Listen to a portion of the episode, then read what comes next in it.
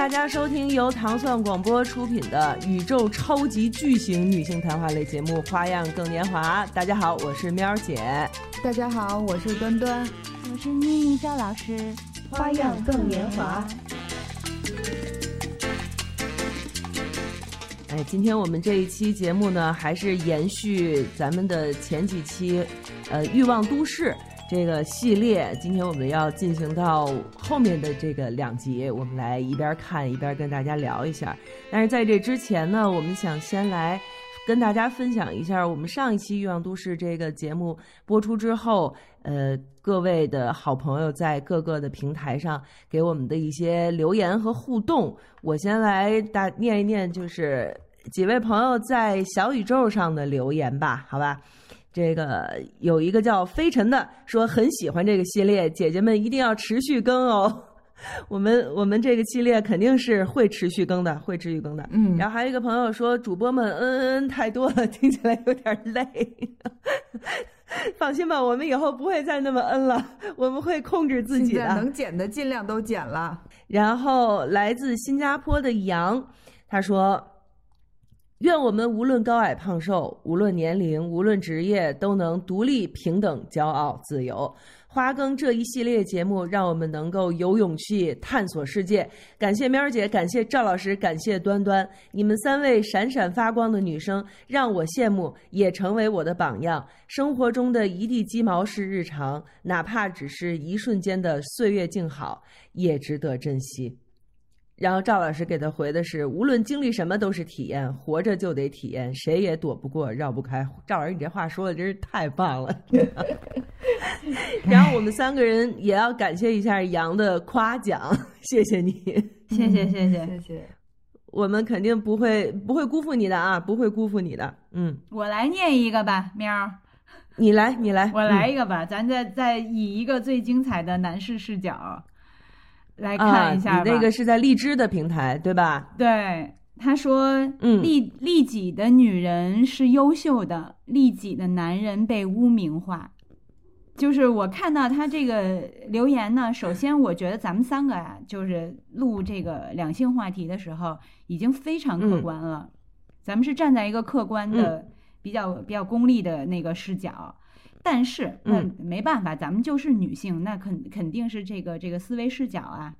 表达视角就也比较偏女性。嗯，可能嗯会给男性一些感觉是咱们比较就是崇尚这个女性主义了。嗯但是呢，我我我嗯觉得我，然后喵姐在这个后面也跟她，包我我和喵都有跟她有一些对话，我感觉到她的可能处境吧，有一些故 故事，不是很对，对他有他的嗯故事，所以他就听到嗯某一些东西的时候，他可能就会有他的感受。我觉得这挺挺特别嗯正常。咱们站在不同的立场，看见的东西肯定确实是不一样，这个我们是承认的啊。但是也不妨碍我们查一下这个广大男性啊，日子都这么苦了，咱也都别那么认真，开心就行。当然，他提这个其实确实是体现了一个社会嗯现象。我觉得就是大家面对了面对着生活很多的东西，你得有办法。就是我们三个人可能做这一个节目的初衷，就是想要跟大家分享一下我们作为四十多岁的女性，在生活中就是遇到了各种各样的问题，会有什么样的办法。呃、因为我们三个人就是基本上还大言不惭的说吧，就是，就是就是还还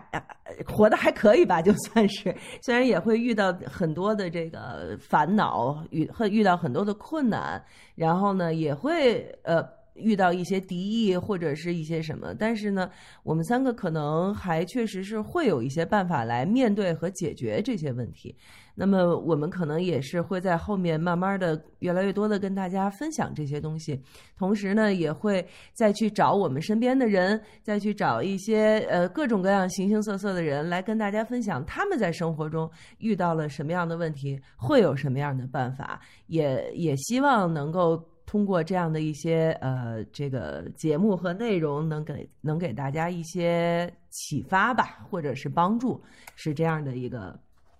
想法。嗯，那我接着来念一念小宇宙上其他朋友的留言。比如赛琳娜，赛琳娜在第三十四分十二秒的时候说，属于道理都懂，但是大多数人就是很复杂的，没有百分之百的恋爱脑和搞事业。对，其实我觉得他就是很客观的这样的一个一个分析了，就是这个人和事和物都不是一个非黑即白的事儿嘛，对吧？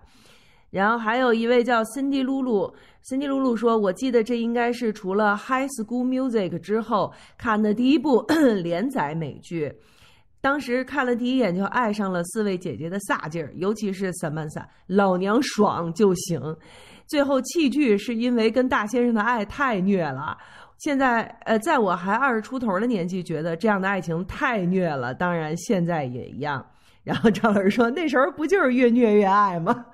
就是不虐不欢喜嘛，对不对？如果不虐的话，你怎么能够证明你的爱是真爱呢？是吧？必须要经受考验才可以。花样更年华。那我们这一期的新的《欲望都市》的系列二就就此正式开始。我们这一集呢，差不多是要把《欲望都市》第一季的第二期和第三期放在一起来跟大家聊一聊啊。第二集和第三集到底？会是一些什么样的故事？我觉得赵老师可以先给大家来介绍介绍。我觉得这集吧，它的主题叫呃完美与平凡，其实吧就是听上去是是反义词，反正不是同类词，但是实际上哪有完美的？大家都是凡人，你就。只不过就是你活的是否如果精彩一点儿，然后你的外形很很亮眼，可能就会给人感觉你你的人生就是闪闪发光、一帆风顺。但实际上哪哪有一帆一帆风顺的？等于这个这集他们就聊的是说这个模特模特狂跟模特对跟模特约会。其实它的深层意思不就是一个大长腿、形象特别好的，或者是男士就是男的就有腹肌的，啊，胸肌、腹肌、背肌，对吧？然后这个可能就是说他所谓的完美就是形象比较完美，然后那个普通人正常的你不需要节食，不需要那个吃吃那个呕呃就抠嗓子什么吐，因为模特要保持身材，他们其实也是付出很多。辛苦，嗯，对。然后这集呢，就是说这个他们参加一个 party，然后呢，发现哎，这个他们的一个家家庭的那个 fam family house party，然后邀请的各种朋友，然后这个当时是 Miranda，就是律师，咱们之后就在这个剧这个呃剧里就叫他律师吧，不然大家对这些名字可能也有点懵。就这律师，他去跟他一个 date 的约会的对象去参参加这个家庭派对，然后大家做做游戏啊、聊天啊，挺开心的。然后到了后面，他的这个约会对象就一直在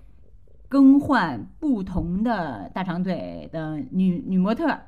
对吧？然后大大家玩的都是同样的这个游戏，然后这个大家就会觉得特无聊，因为他们就会觉得这个。这个模特说不出什么来，就跟大家聊不到一块儿，而且还觉得有点稍微有点啊没里没面了。吃完饭对站起来就走了，去厕所可能他不能，他吃太多了，他得想办法弄出去，给给他需要保持身材，就跟大家都完全不是在一个频道的人。嗯，就因为这男的他就喜欢，他就是模特狂，他就喜欢约会模特，就就给带来了。所以就引出了他们这期的一个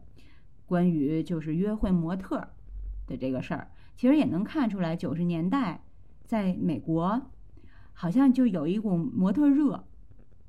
就是大家都以跟模特约会为为荣，就跟当年有一阵儿大家跟以跟空姐和那个机长约会为一个好像很很有面子有面儿有面儿嗯。Last night, my friend Miranda got invited to a dinner party by a man she hardly knew. She was the date of Nick Waxman, a fairly successful sports agent who once told her she had nice legs. Okay. Old movie stars you'd have liked to fuck when they were young. 花样更年华。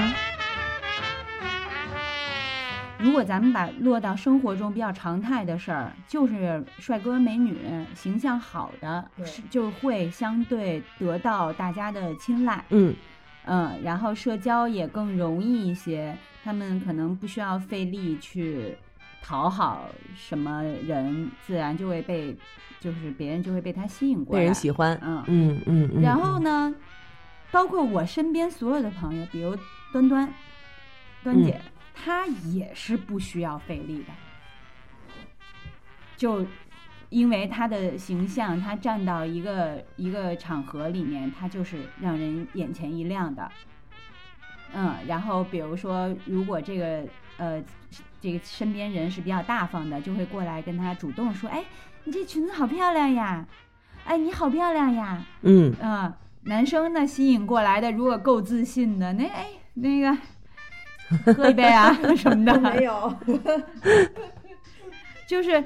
而且你记得咱们嗯说过一个话题，就是这个可能跟欲望这期看上去，嗯。就是没有关系，但是我觉得实际上挺有关系的。他是在欲望这期非常明显是在讲形象好的人就是有优势，对，对，所以呢，这个比如说端端，他形象好，他其实确实是有很多方面的优势，但是呢，我我记得咱们有一次聊天儿说了一句，从小漂亮到大的人，就是他相对的她的、呃、攻击力就弱。嗯，攻击性弱，还有就是社交属性弱，嗯社交能力相对弱，嗯因为你不需要去费力的社交，嗯然后别人自然就会来找你了。聚到你身边，嗯，对，那自然你就不需要训练这个能力。虽然我是一个社牛，但是我不是一个特别擅长就是 social 的那种人。我觉得这分情况，因为咱们平时生活中交朋友，嗯我觉得这个就叫交朋友。嗯呃，更多的说社交是嗯相对有目的性的。嗯就比如说，哎，我想进入时尚圈儿，这帮都是做时尚的，嗯我要加入，嗯那我用什么样的方式？比如你，你可能不需要太去，因为你你你的样子，可能别人自然就愿意跟你聊天，接纳度非常高。嗯那如果一个所谓平凡，也就是这集欲望的那个主题“完美与平凡”，所谓嗯平凡的人，那他怎么加入？这就确实，对吧？对，他就他就需要去训练自己，他就需要去要求自己，他就需要去改变，或者说是呃塑造自己，然后来适应那个他想要加入的那个圈子。这样的人确实是比外表本来就好看的，呃，比较好看一点的人，确实要融入一些他想去的圈子会比较难一些。而且不光是时尚圈，其实有很多很多的圈子，其实都是这样的。先敬罗衣后敬人，或者说以貌取人，其实这是一个非常普遍的问题。我记得端姐当时刚开始的时候，其实她是想过要聊一期以貌取人的，你记得吧？嗯嗯其实咱们三个在这儿讨论，就特别像剧情了。就是剧情里面不就是那个律师遇到了他约会的对象，其实喜欢的是模特，嗯啊，频繁约会模特。然后呢，他还问那个男的说：“那我是什么？一个那个很嗯很很漂亮的丑八怪吗？”哦，他就说的就是一个很 聪明的丑八怪怪嘛，啊啊，很聪明的丑八怪，聪明的丑然后八怪。嗯，他经历了这么个男的之后，他他们四个这个好好姐妹、好朋友遇一块儿就开始讨论。，对，其实就像咱们刚才讨论的这个场景，没错。嗯而且你看，当时有一个场，有一个情景，我觉得其实非常有代表性。比如说，这四个女的，就是在我们看来已经非常完美了，但是他们在讨论到这些模特儿啊什么的，看到了时尚杂志的时候，这个这个夏洛特说。他讨厌他自己的大腿，大腿，嗯，对，然后嗯律师梅兰达说：“我讨厌我的下巴。嗯，”然后主角凯瑞说：“我讨厌我的鼻子。”鼻子，What are you talking about? Look at you two. You're beautiful. Mm, I hate my thighs. Oh, come on. I can't even open a magazine without thinking thighs, thighs, thighs. Well, I'll take your thighs and raise you a chin. I'll take your chin and raise you a. Mm. 就是看到了一个美女，大家都开始觉得哦，我我哪儿不如她，然后只有 Samantha，只有 Samantha 说。 我喜欢我自己，然后梅兰达在边上还补刀说：“那你这不还是医美弄的什么的？” 对，不是然后真是花对，钱然后但是呢，萨曼萨也对那些模特是有攀比之意的，因为他们拿到了一本时尚杂志的封面，然后梅兰达说：“他这外套我也有。”对，是。他其实也会有一种，就是对于公认的美女，他会有这种攀比的心，说我不比你差，对吧？我也我也有你这范儿，这就是其实所有的相对来说平凡普通一点的人，面对一些公认的比较漂亮的人的时候，其实他们都会多少产生这种自卑的感觉，或者嗯甚至是由自卑上就是转变到一些攻击性，说你算什么呀，什么之类的，会有这样的一个一个心态。其实我觉得我们每一个人其实也都是有的，嗯。花样更年华。其实我想问端姐一个问题，因为我刚才看，我当时看这一期的时候，我就一直想问你这个问题。你曾经说过，就是很多人见到你以后都说：“哎，你是模特吧？”或者是“你怎么不去当模特啊？”对，但是其实你对这个 这个这个这个问题表达过反感，你说过我不喜欢听到别人这么说。差不多百分之八十的陌生人吧，见到我都是一句话：“哎，你是模特吧？”这种，那为什么不喜欢呢？嗯嗯，因为我不是一个模特儿，一个是我就很讨厌这个以貌取人啊，就这个就感觉这个他说这个话的时候，并不是对你一种尊重，嗯我是有这种感觉，就是不尊重，特别就是草率的就把你给了嗯做了一个定义，定性了，对，定性了啊、我并不是说我讨厌模特儿这个行业的，就是女孩儿啊，或者做或者做这个职业的，因为我年轻的时候，我刚刚开始赚钱的时候，我也是做模特，做平面模特做过，但是呢，呃，后来就上上大学了嘛，后来就就没有在那个在做，还是做了我的那个呃工作，就是呃造型设计嘛，化妆师啊，做做的这个工作，就是我是非常喜欢幕后工作的一个人，其实，嗯。所以当年我也没有做演员，我也有这个机会，呃，考电影学院，然后也有机会就是做那个更专业的模特，但是我都没有做，是我是选择了就是幕后的工作去给，因为我是创创作型的人，我不喜欢别人摆布我，明白吧？嗯明白，嗯。所以呢，就是说他他其实就说，哎，你是模特吧，只是这一个嗯态度吧，草率的定义的这个态度，我是非常不喜欢的。哦，明白了，明白了。嗯，对，就是端姐，其实她的意思就是，端姐本人其实是一个非常喜欢先去观察，呃，一个陌生人全面从外表到内心，然后发掘他的优点和闪光点，然后看看自己有没有能够从别人身上吸取到一些好的地方。呃，端姐本来本人是这样的一个人，所以她其实不太能够接受一些人对另外一些人的这个刻板印象和比较这个怎么说呢？就是不经过思考和观察就马上下的这样的一个定义和结论，觉得这样会比较草草率和不尊重人，对吧？不是个子高的女孩儿、腿长的女孩儿就都是模特儿，有很多行业的那个女孩子，也就是也都有大高个儿，对吧？很很漂亮的那种，都有自己的那种选择嘛，是吧？不一定非得就是说漂亮女孩儿啊，个子高的就都得当模特儿，对，对吧？没错。嗯嗯，这要是我，我就说对呀，我 是我是，他不是我是。其实我觉得那时候啊，小。嗯。会也会把别人的一些社交语言过分解读。嗯，我觉得现在如果再问有人问你，那经常的现在对，你也我觉得应该不会介意了啊，我就说不是，就行了，嗯根本不会在乎别人怎么看那么多的就是对于外界的怎么看我。对，小时候更在乎别人怎么看你，但是说实话，那难难道人家能一眼看到内心，嗯看到你脑子里有什么知识？嗯所以这可能就是一个社交的一个开头。嗯哎，你你是你是做什么的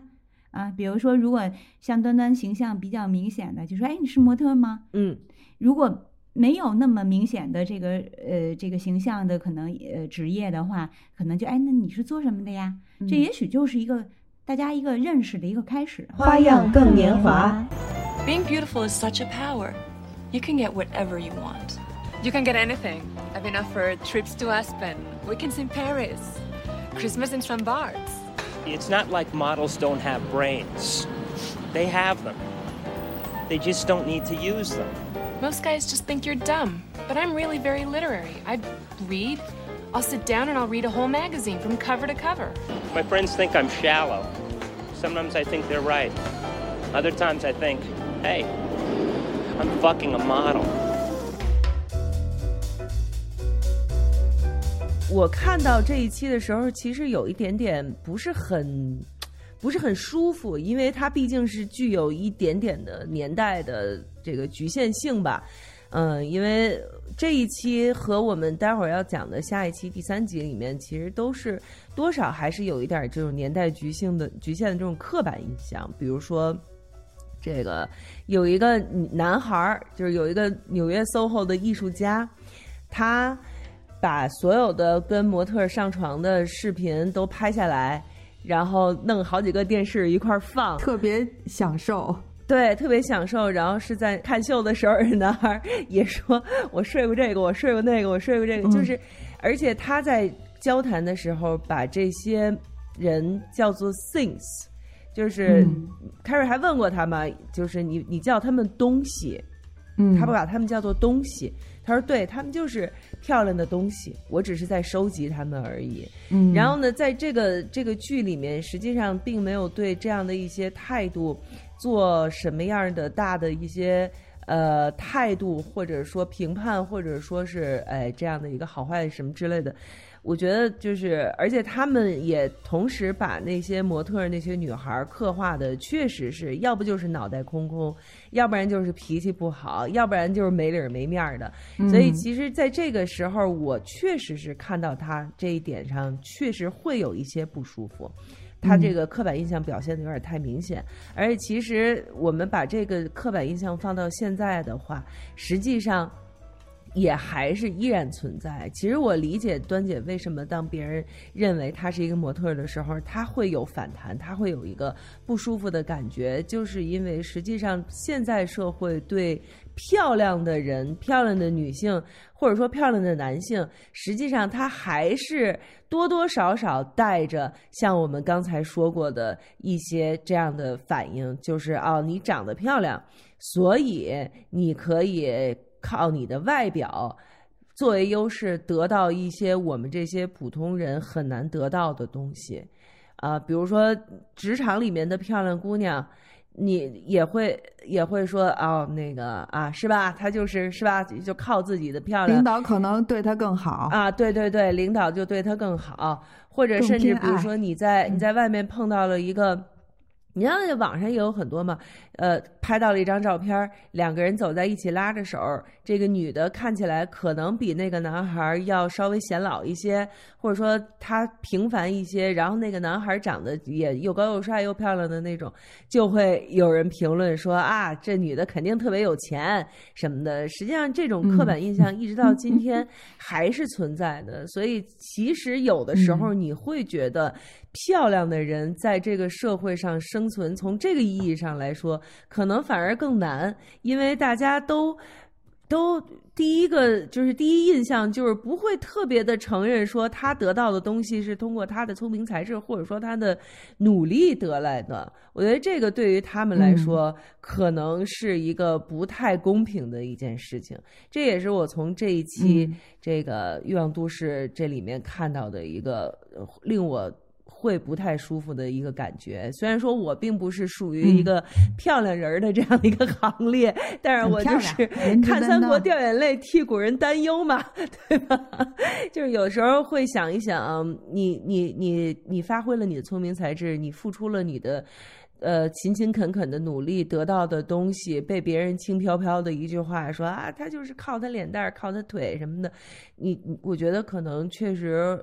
呃，就就会比普通的人就更难受一些。嗯，我觉得不公平嗯才是最公平的。怎么讲？因为他们就是嗯，的确漂亮的人、嗯形象好的人是更具备吸引力的，对，是更具备这个资源倾向的。如果说你又有头脑，又有能力，他们的这个起步啊，可能会比形象差的人要有优势。对，在起步上面。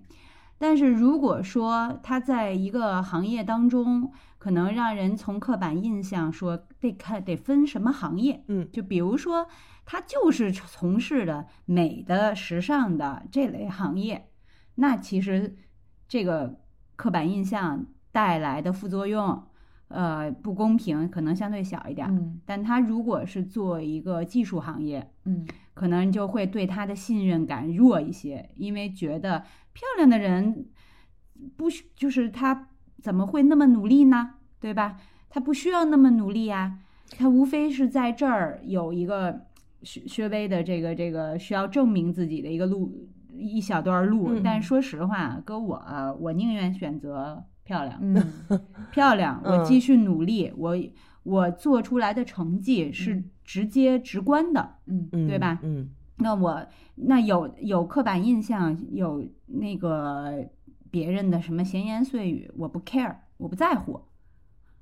嗯其实是这个又引申到另一个更深层的话题，就是你是否说你是活在别人的看法中？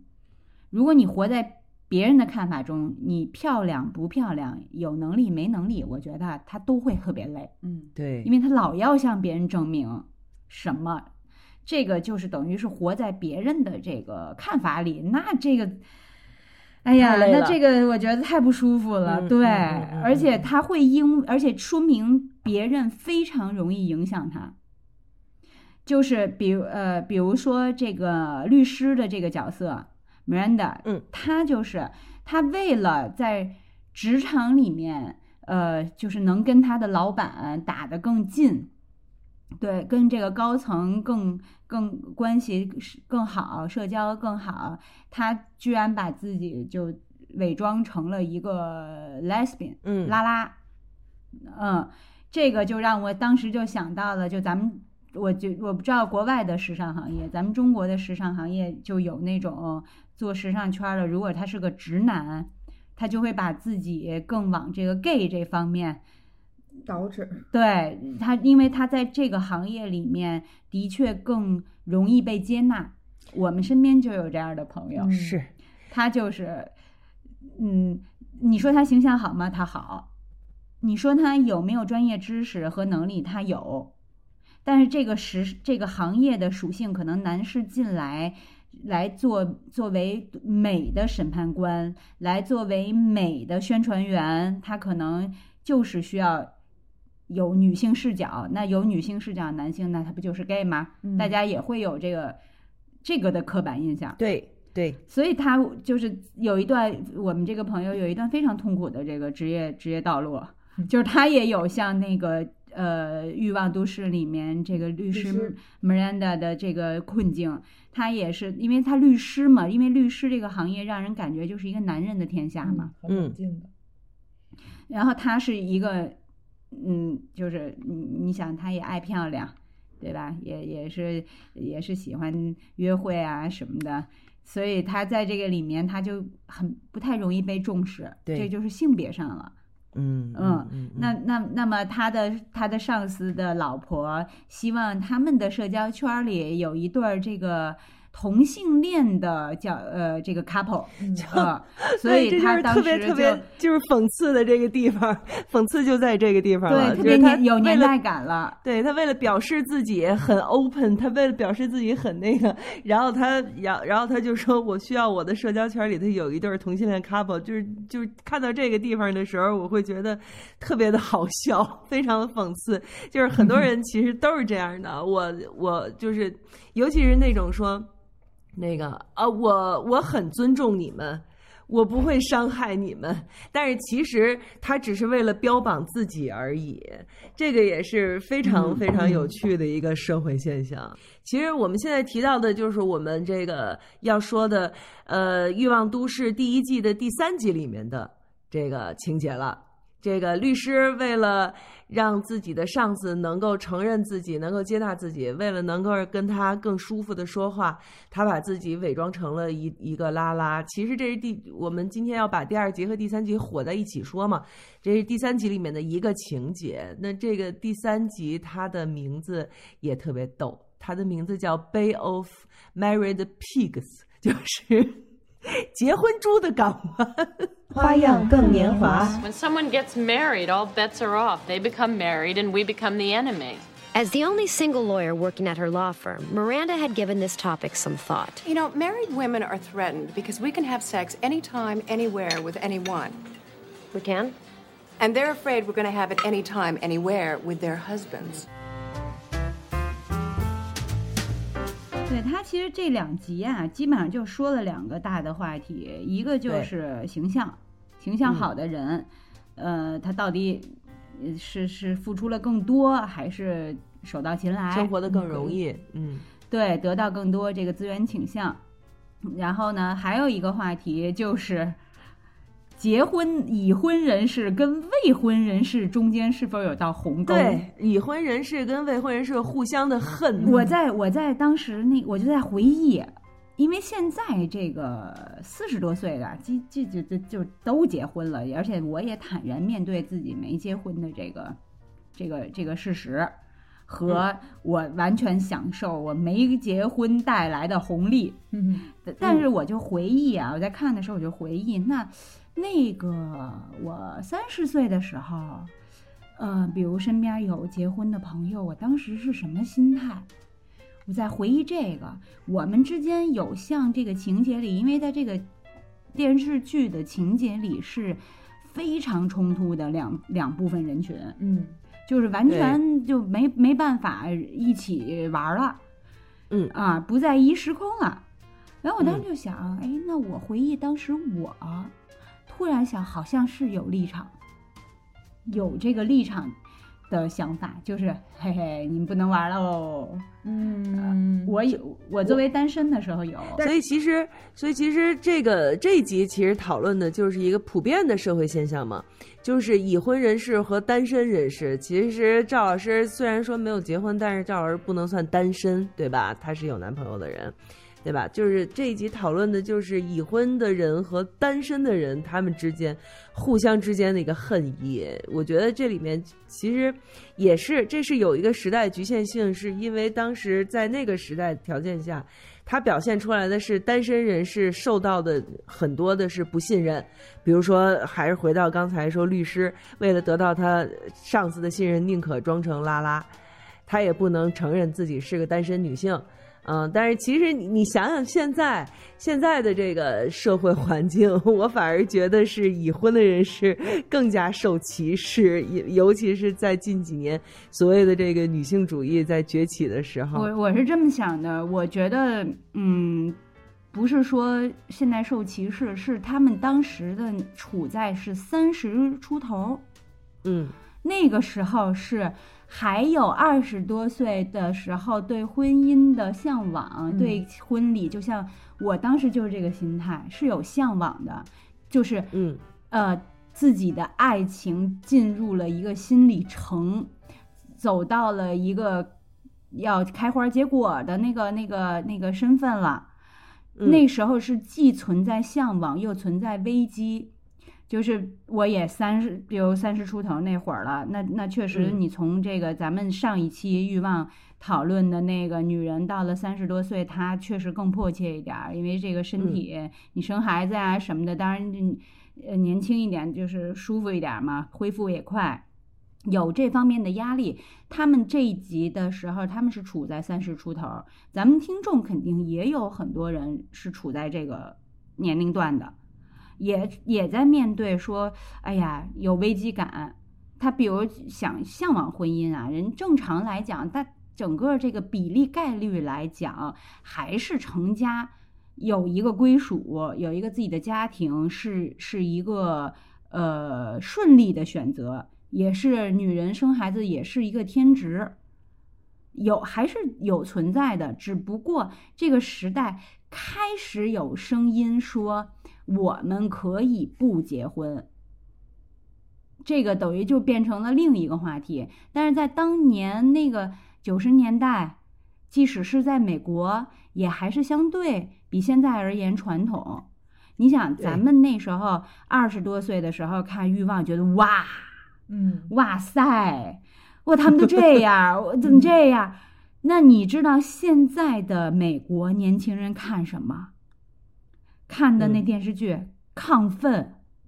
我不知道咱们的听众朋友有没有看过那个。搁现在的我看见我就那种，我我操，我我依然是就。就是咱们的中国的社会有在发展，咱们中国的社会有有咱们这个这个呃经呃物质经济就是迅猛蹭上去了，然后咱们从美国的这个呃信息传媒公众平台看到的是他们的开放，然后当时我印象中特别深，我特别有一个印象就是咱们中咱们这边学到的开放是。特别表面的开放，而不是思想开放。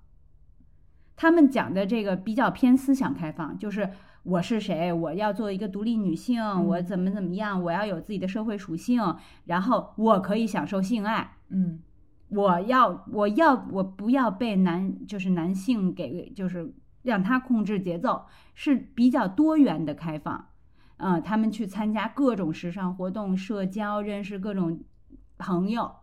而当时我印象中有有，就是咱们在特别迅猛发展的时候，接收到突然一下能接收到很多国外的这种资讯的时候，还一开始是有比较表层的对开放的这个理解，而现在我终于开始啊，觉得他们美国这个在看 Sex and the 不觉得什么的时候，人家给你来了个 不亢亢奋，这这太狠了。又又刷新了我的三观，就是你你的意思是这部剧叫《亢奋》，我们可以去看一下，看的时候都会发出“我操”这样的声音，是吗？我这个我这个片子真没法看，因为家里有小朋友。对，我觉得吧，没什么可看的。我觉得他们已经到了一个 走火入魔的地步，开放到了对，开放到了一个过分的这个。局局势了，就让我感觉到任何一种文明、任何一种民族的发展，就是就这么转吧。你放心，肯定是转圈的。嗯，然后让我看到，行，现在你们玩成这样了，一定开始有这个负面、非常负面的东西。会出来了，比如青少年的这个教育，比如说他们那那个流浪流浪汉的这个比例，社会要给很多资源给他们，专门圈出一块地儿，让他们在那里面当这个流浪汉去。嗯，然后有各种组织，然后定期的发饭，然后给他们发饭的时候要防备有没有人拿艾滋病针去扎你。嗯啊。有没有毒品？毒品交易在里面非常猖獗，因为这些人之所以有的会流浪，也是因为毒品，对吧？然后也是因为对很多，呃，可能人的这个规则已经越来越开放，然后导致自己到了如今这个这个境境遇。但是呢，他们好像又发现，嗯，这样境遇的同样境遇的人很多呀，那我倒是也能活着，嗯。啊，也还是有非常多同类的，然后呢，就变成了一个他们非常要面对迫切紧急的社会现象，而且是负面现象。嗯，而而且我觉得咱们中国呢，虽说没有到他们这么夸张，因为咱们的管控，呃，是相对比较严，而且咱们也是思想和这个 DNA 里带的也相对传统，所以咱们没有他们那么夸张。但是在咱们的这个程度和基础上，我觉得现在也到了一个就是新的高度。嗯，就是也也同时产生好多问题。对，尤其是你看，你刚才说了一句话，你说那句话的时候，实际上我就替你担心了一下。你刚才说女性生孩子是天职，就是 这句话，你知道吗？如果要是把它单拎出来，然后 去去放大一下，或者是扭曲一下，就是你会引来一堆人就开始骂你。我觉得这是天职，我到现在依然觉得是天职，因为咱们有这个。人类要进进步，人类要生存和发展，就是人是第一生产力。嗯，你没人了，你你还有存在什么地不地球的概念，国不国家的概念？那人怎么来？不就是靠咱们女人生出来吗？然后老天是女娲造人也好啊，还是神论，还是外星人论？因为现在咱们不是说了无多少的这个这个啊，什么地平论，各种论，呃。还是别的星球的人，呃，咱们只是一个实验实验场，地球只是个实验场，各种说法啊，嗯，就是在女性身上安了这个生殖的这个呃器官，嗯，那可不从这上面来讲，这就是女人的天职。从对。从原始社会，你要传承生命。延续生命就是女人的事儿啊，嗯，那这就是天职，嗯，为什么说女人这点非常伟大呢？对吧？所以这个伟大也是没办法的，对，那就长咱身上，这要长男的身上，那不就是男人的天职？可能过过些年吧，科学发展到一定程度，就克隆人了，那时候可能不是女人的天职，那时候就是培育这个这个这个胚胎就就好了。但是那那到了那个时候，我的天呐，那就真乱套了。所以就是为现在为什么就是咱们国家和各个国家这出生率都低于死亡率？嗯，就是很多很多数据，嗯，就是女性呃想逆天而行，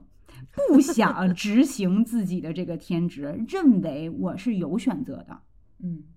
我可以支配自己的身体，嗯，我有自主意识，这个是，但是而且为什么呢？就是我我我特想知道为为什么会有这样的思想，那么社会性的孕育出来。对，就我的观察，其实我们从这个 我们从这个第一季第三集的这个呃《欲望都市》这个剧情里面，实际上也能看得出来。就是实际上，女女性在这个呃履行自己的这样的一个天职的时候，她同时得到了一些不公平的待遇，啊，比如说像《欲望都市》，就是西方社会一直到现在还是这样，就是默认女的生完孩子以后就不工作，就在家里待着，然后你你就说你给她多少年的产假，什么这个那个的，其实都是这样，就是默认女的。只要一生孩子，只要一结婚，你还要冠夫姓呢，你连自己的姓氏都没有了。然后呢，我们要照顾孩子，我们要照顾家庭，我们要什么？就是默认女性去承担这样的一些责任，而剥夺了她的社会属性。一直到现在，实际上很多人还是要把“贤妻良母”这几个字儿挂在嘴上，认为是对女性的一个褒奖。那么其实。想要的一个结果是什么呢？就是 OK，我可以，就是我可以选择回归家庭，照顾老公，照顾孩子，这是我的选择。而我在家庭中也能够因为我的付出而得到相应的一些回报。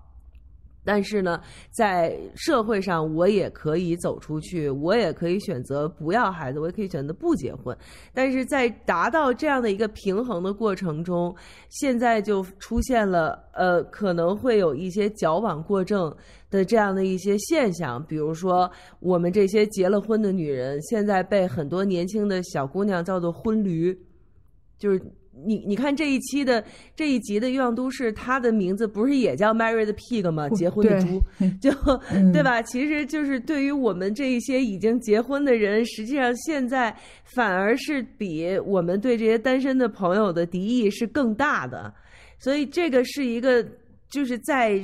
我们整个这个社会，或者说在整个女性成长的过程中调整。在调整的这样的过程中，他现在好像哎又往那边稍微调了一下，所以呢，他肯定是像赵老师说的，我觉得没错，就是在最后是一定会达到一个完美的，或者说相对平衡，或者相对适合于当时的社会阶段的这样的一个呃呃状态。但是在现在这个阶段呢，实际上。是我我会觉得是对我们这些已经结了婚或者是有了孩子的女性，反而是敌意更大的这样的一个社会。我我不知道端姐会不会在这个整个这个过程中会感受到这种东西，就是因为你是你是全乎人嘛，既结了婚、嗯、又有了孩子啊，会不会就会被人全乎人啊？对，唯一的全乎人啊。嗯，是是怎么说呢？就是首先我就是一个嗯。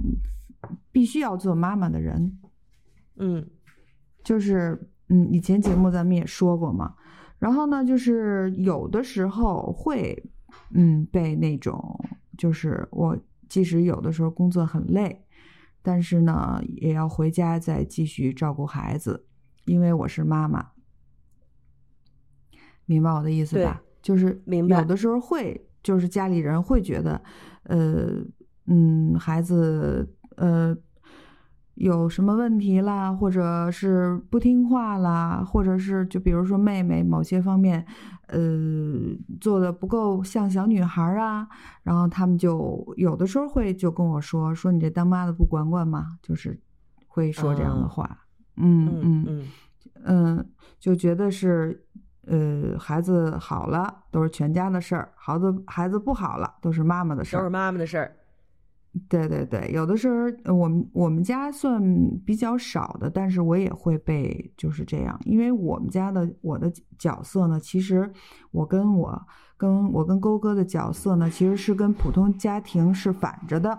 勾哥是呃起一个就是说照顾家庭、照顾孩子的这么一个角色，我是那个在外面赚钱养家的这个角色。其实之前我也说过，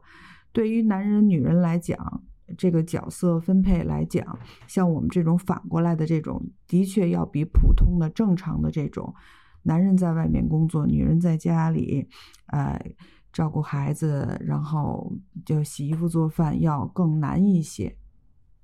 嗯嗯，就是也不用就是说那些什么。这这权那权的人出来就是说啊，你凭什么就说那个女人就只能在家里照顾孩子呀？真是，其实现实生活中就是这样的。其实这个就是一个打破传统观念的过程，嗯、这个过程就是痛苦的，嗯、因为从一个一个一个是呃怎么说传承下来的一种形式。然后你要打破这个形式，你不然不管是男性角色还是女性角色，其实都要承受一定的压力。嗯、这男的一旦要在家带孩子了，就会也许被人说，你看，嗯，这这男吃什么女强男弱，嗯嗯啊、女女强男弱，对吧？然后因为谁挣的可能更多，谁就保留工作，嗯那说明这个女女人的这个赚钱能力更强。嗯然后这个男的就留留下来照照顾，那就资源就是怎么说呀？角色分配呗，你总得有人顾孩子顾家吧，对吧？然后哎，男的就得留在家里。如果这个男的是一个怎么说，精神世界很丰富的，他自我认知非常清晰。如果就就真的，比如我是艺术家，嗯我在赚钱上面确实没有老婆赚得多。OK，我在家还可以继续搞我的艺术创作。我是还能带孩子，陪伴孩子，给孩子好的引导，嗯然后妈妈出去赚钱，然后回来那个陪陪陪孩子什么的，我觉得这特别的好，嗯没什么问题。嗯但难就难在和怪就怪在，男人他自己本身的那个劲儿自尊心，对那个劲儿，和一直社会赋予男人的那个使命，所谓天职，嗯。就像咱们女性结呃生孩子这样的天职，嗯。也会让她自己拧巴，就好像不允许这样，别人会看不起我。但是实际上，就像刚才咱们给的一些形容词，一些女强男弱，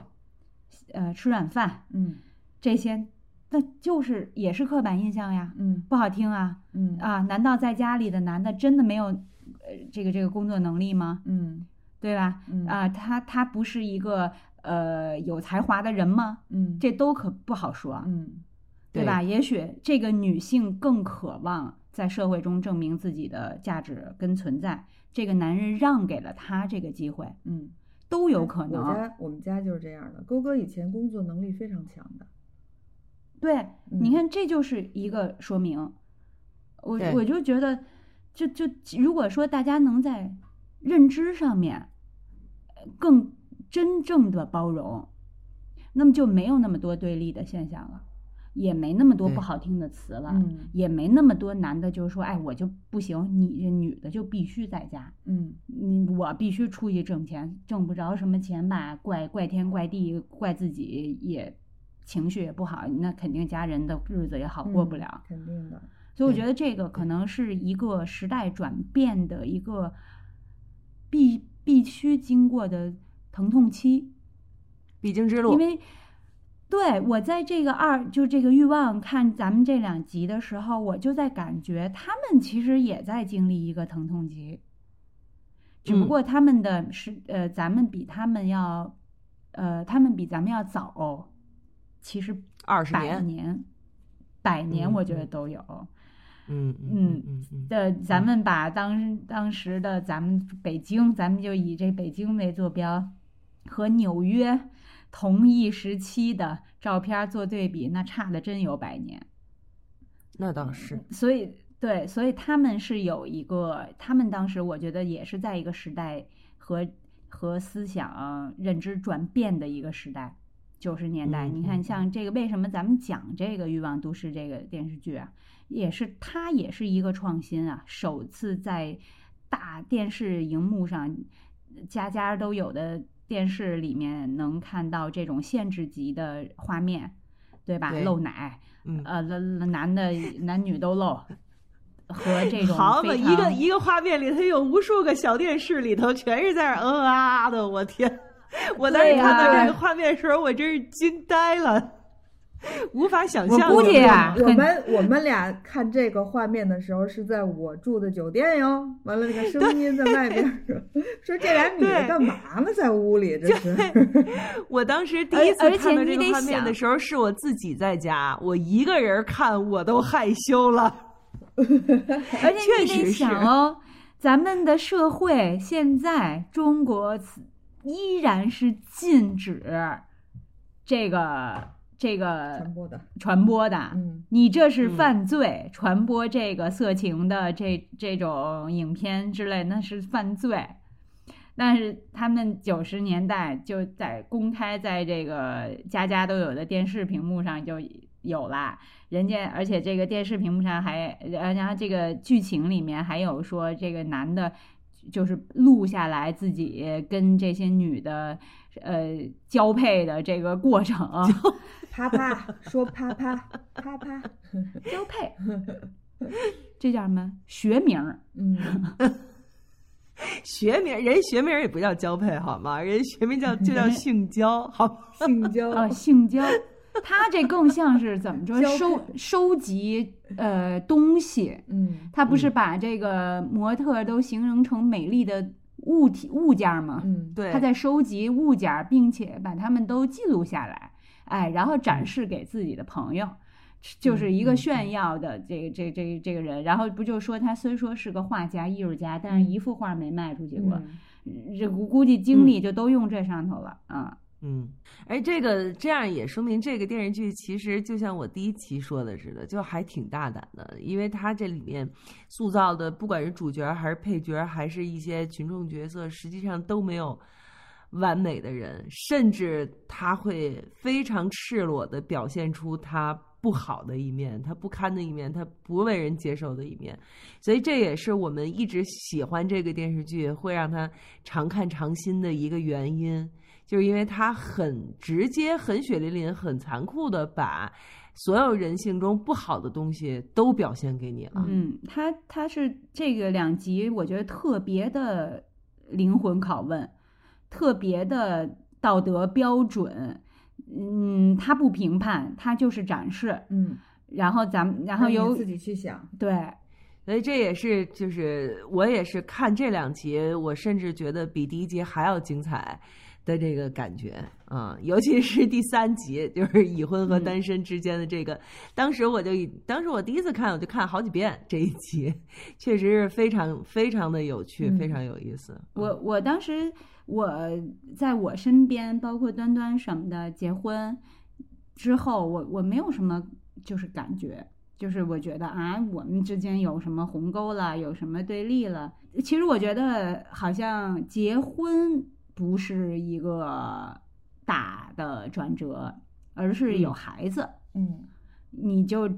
不你的身份就从一个呃，比如说从一个女人、男人变成了爸爸妈妈。这个是会，也可能你没有那么多精力时间再跟以前的好好友频繁的聚会了，嗯，不能说玩就玩去了，或者出去玩去，呃，以前这个咱们说去跳水吧，啊，都去啪跳开心，他就是那解嗨的，因为他责任感、身份感、责任感一下在了，他不再是只为自己负责就行了，他要为他他的生命，他而且是他。带来的这个生命负责，他不能出事儿。对，你看今年他不能受伤。对，你看今年月下那个冯海宁不就是吗？那 Nova Heart 那主持那主唱不就是吗？他之前多疯啊，直直接跳水，从从唱台跳下去，然后摔断腿什么的。然后他自己采访亲自就亲口说的嘛，有了孩子以后，我就再不敢这么玩了。对，就是这么玩的人，实际上他在有了孩子以后，他都能意识到自己的一个责任。所以，其实我也想跟就是各位年轻的单身的女女性们来，就是说一下，就是不要觉得我们之间是敌人。其实我们并不是敌人，我们只是选择了不同的生活方式而已。就是也也你们管我们叫婚驴之类的，其实。就是你，你也是在侮辱你自己，大可不必。女女女人何苦为难女人嘛，对不对？嗯，这还是就是呃观念的问题。嗯嗯，就是传统观念，当这个时代进步或者科技发展，然后那个包括意识觉醒啊，对 的这个时候，就会只要你有变，它就会有立场。就会有人变了，有人没变，就会有产生立场，就会有对立。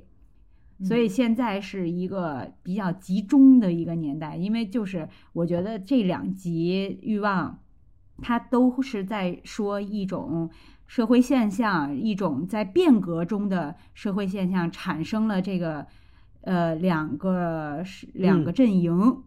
然后这两个阵营就产生了对立，因为那个已婚的他也觉得哦，那个你就喜欢这么没着没落没落的四处漂泊的，是不是？你不想结婚吗？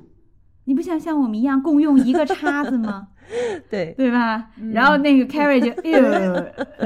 对，然后未婚的就说已婚的已婚的把 I 变成了 we，把我变成了我们。从此我就没有了，好可怕，好可怕！从此我就没有了，好可怕。就是他们两个实际上对两方面对对方都有这种非常刻板的印象，而且挥之不去。嗯，我喵，我想问你一个，那为什么就是说现在咱们国内管那个那些年轻人管这个已婚的叫婚驴啊？这个驴就是婚姻的驴子嘛？你你嫁到你嫁给人了，就给老公当牛做马去了，你就你就不当人了啊？就是他们对于现在的现在有很多的未婚的女孩，对已婚的女人都是这样的一个看法，你就觉得走入了这个婚姻，嫁到了婆家，你就你就不是人了，你就得那个呃伺候人家一大家子，你就得给人生孩子，你就得他就是伸着手嗯管人家要零用钱，然后人家给你两句不好听的，给你甩个脸子，你也不敢说话啊！我可不要当这样的人什么的，嗯都是就是就是会有这样的嗯那个一些想法，呃，尤其是尤其是比如说。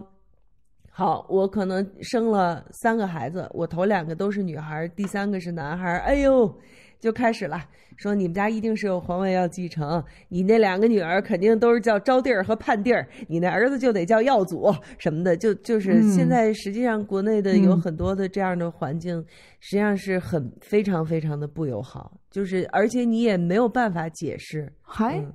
还都都这个年代了，还还就是他是用来这个用这个来做反讽嘛，就是这个就是我觉得这就是像赵老师刚才说的，是在一个变革的时候产生的一个疼痛的地方，他就是会有矫枉过正，嗯，然后女孩子们就会说：“我可不要这样，我我可不结婚，我可不生孩子，我可不去，呃，那个去去去给人干这干那个去。我挣的钱我自己还可以干嘛干嘛，我可不去怎么怎么着。就是现在其实会有这样的一些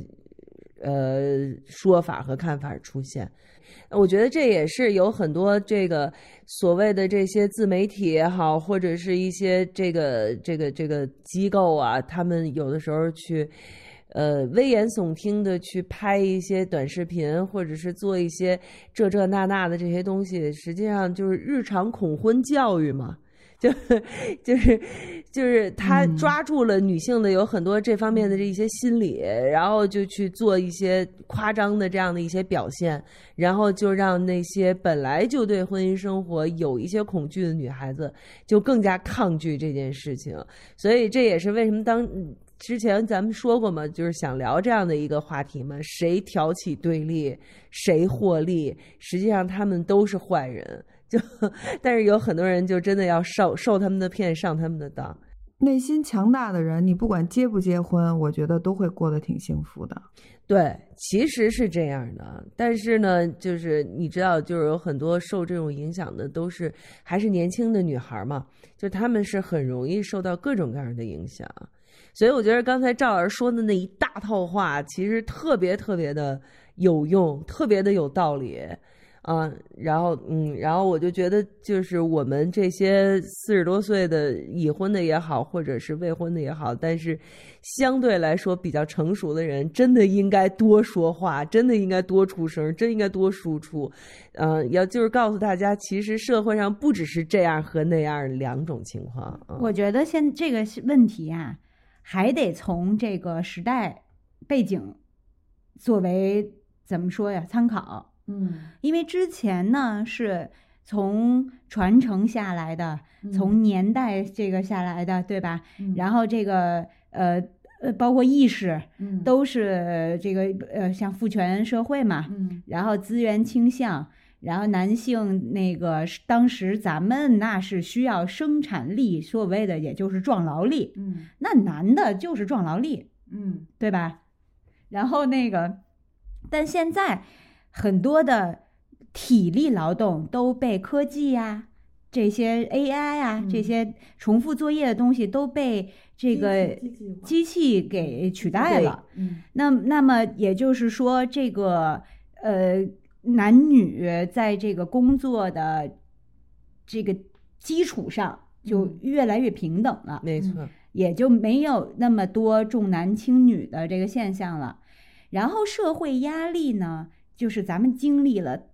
飞跃的蓬勃时代嗯啊，这个炒房也能赚钱，下海什么经商，然后一切都那么开放，那么大红利，然后大家都赚上钱了。赚上钱之后，开始大娱乐，开始消费，嗯开始玩儿，嗯然后你想那个前几年那、就是是个小村儿都能办个音乐节，章鱼音乐节，嗯呃，什么八角兽音乐节，就是各种的。然后等这个大娱乐时期也过了，什么奢侈品啊，这该买也买了，也见怪不怪了，嗯也不再说那么用这个来标榜我我成功，嗯嗯我优秀，嗯啊，对吧？不是这个的也过了，然后咱们又经历了疫情时代，嗯然后这个经济衰退，嗯大开大合了，是属于是。对啊，然后为什么会现在产生这么多对立呢？因为女人的天职，你要生孩子，嗯传宗接代，嗯这个要靠你你你自己，嗯，别嗯了刘，嗯的我走神儿了，有点儿又来了，又来了。我都给你留下，端姐啊，我都给你留下。对，不不嗯的我到那个节点，我就觉得我得我得做一个总结了，你知道吗？对啦，听进去了，这是属于。呃，谢谢刘。花样更年华。今天的这种对立矛盾可不是一蹴而就的，是一点儿一点儿产生的。从女人也因为社会压力大了，经济消费越来越高了，从女人也得出去工作。你同时是妈妈，你还得有一个社会的角呃色角色，然后去赚钱来分担家务。因为确实靠一个男人很也确实挺辛苦的。那么你又有妈妈的角色，妈妈的传统概念里面，需你的你的赋予你的这个这个职责那这个女性就就会特别累。我吗？这不就说的？对对，如果再掺杂点儿婆媳关系，这个你倒没有这个问题，对对对吧？哇，那那女女女人真的喘不上气了，包括女人很多公司不请没有生过孩子的女的，对因为你有带薪产假，对，各种，而且包括你生完孩子，你还能不能回来继续你的这个事业？你的断档期，你你你能不能续得上？所以很多职场女性就非常两难，慢慢的到那我还结什么婚呐？或者我结了婚也 OK，我还生什么孩子呀？这个矛盾是这么一点儿一点儿积累下来的。嗯到了今天，可能才会有你说的什么婚驴，嗯嗯，这种很刺耳的，嗯。带有这个不管是歧视还是什么的这个这种词才出来。而且最令我就是不能接受的是，这个是女性对女性的称呼，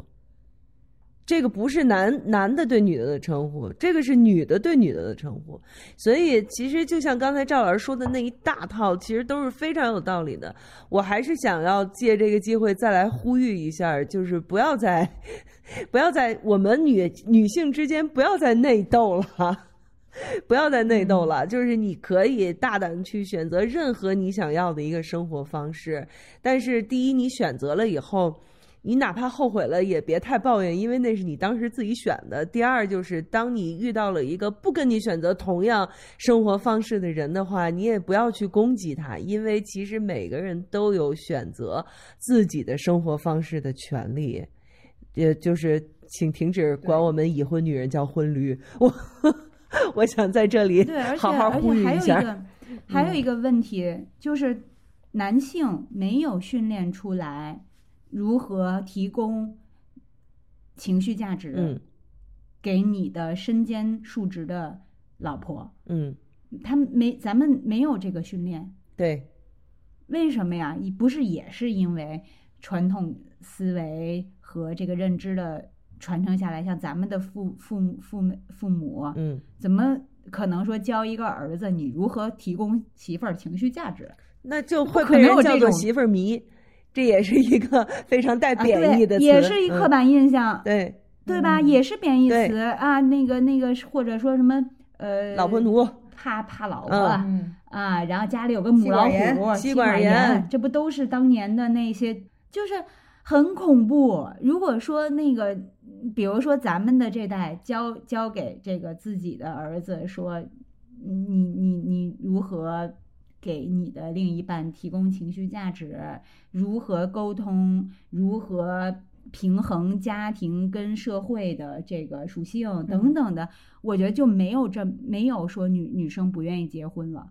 就是那么多不愿意结婚的了，因为确实是，但是你你也不能怪这个男性，很多中国家庭都是一代一代的这种现象传下来的。对你没办法怪他，对爷爷怎么对的奶奶，嗯，对吧？爸爸怎么对妈妈，对他怎么就对以后对自己媳妇儿。对，没错，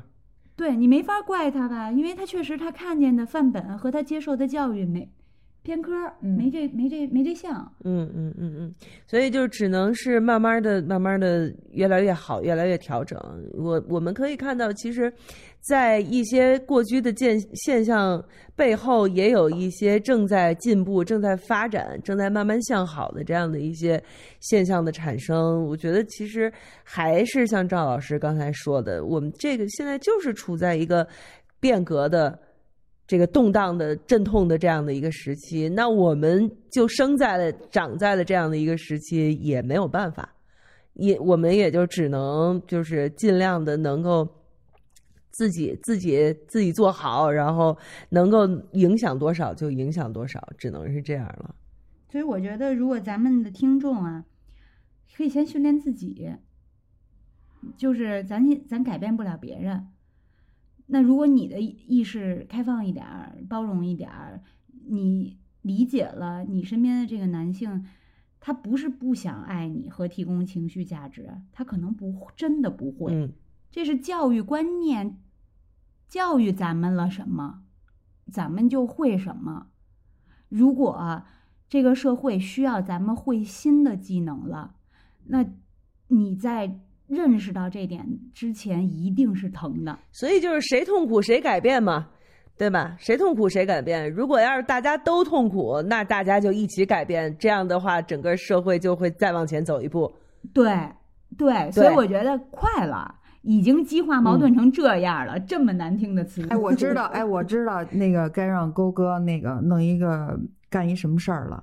开一个那个专门训练爸爸。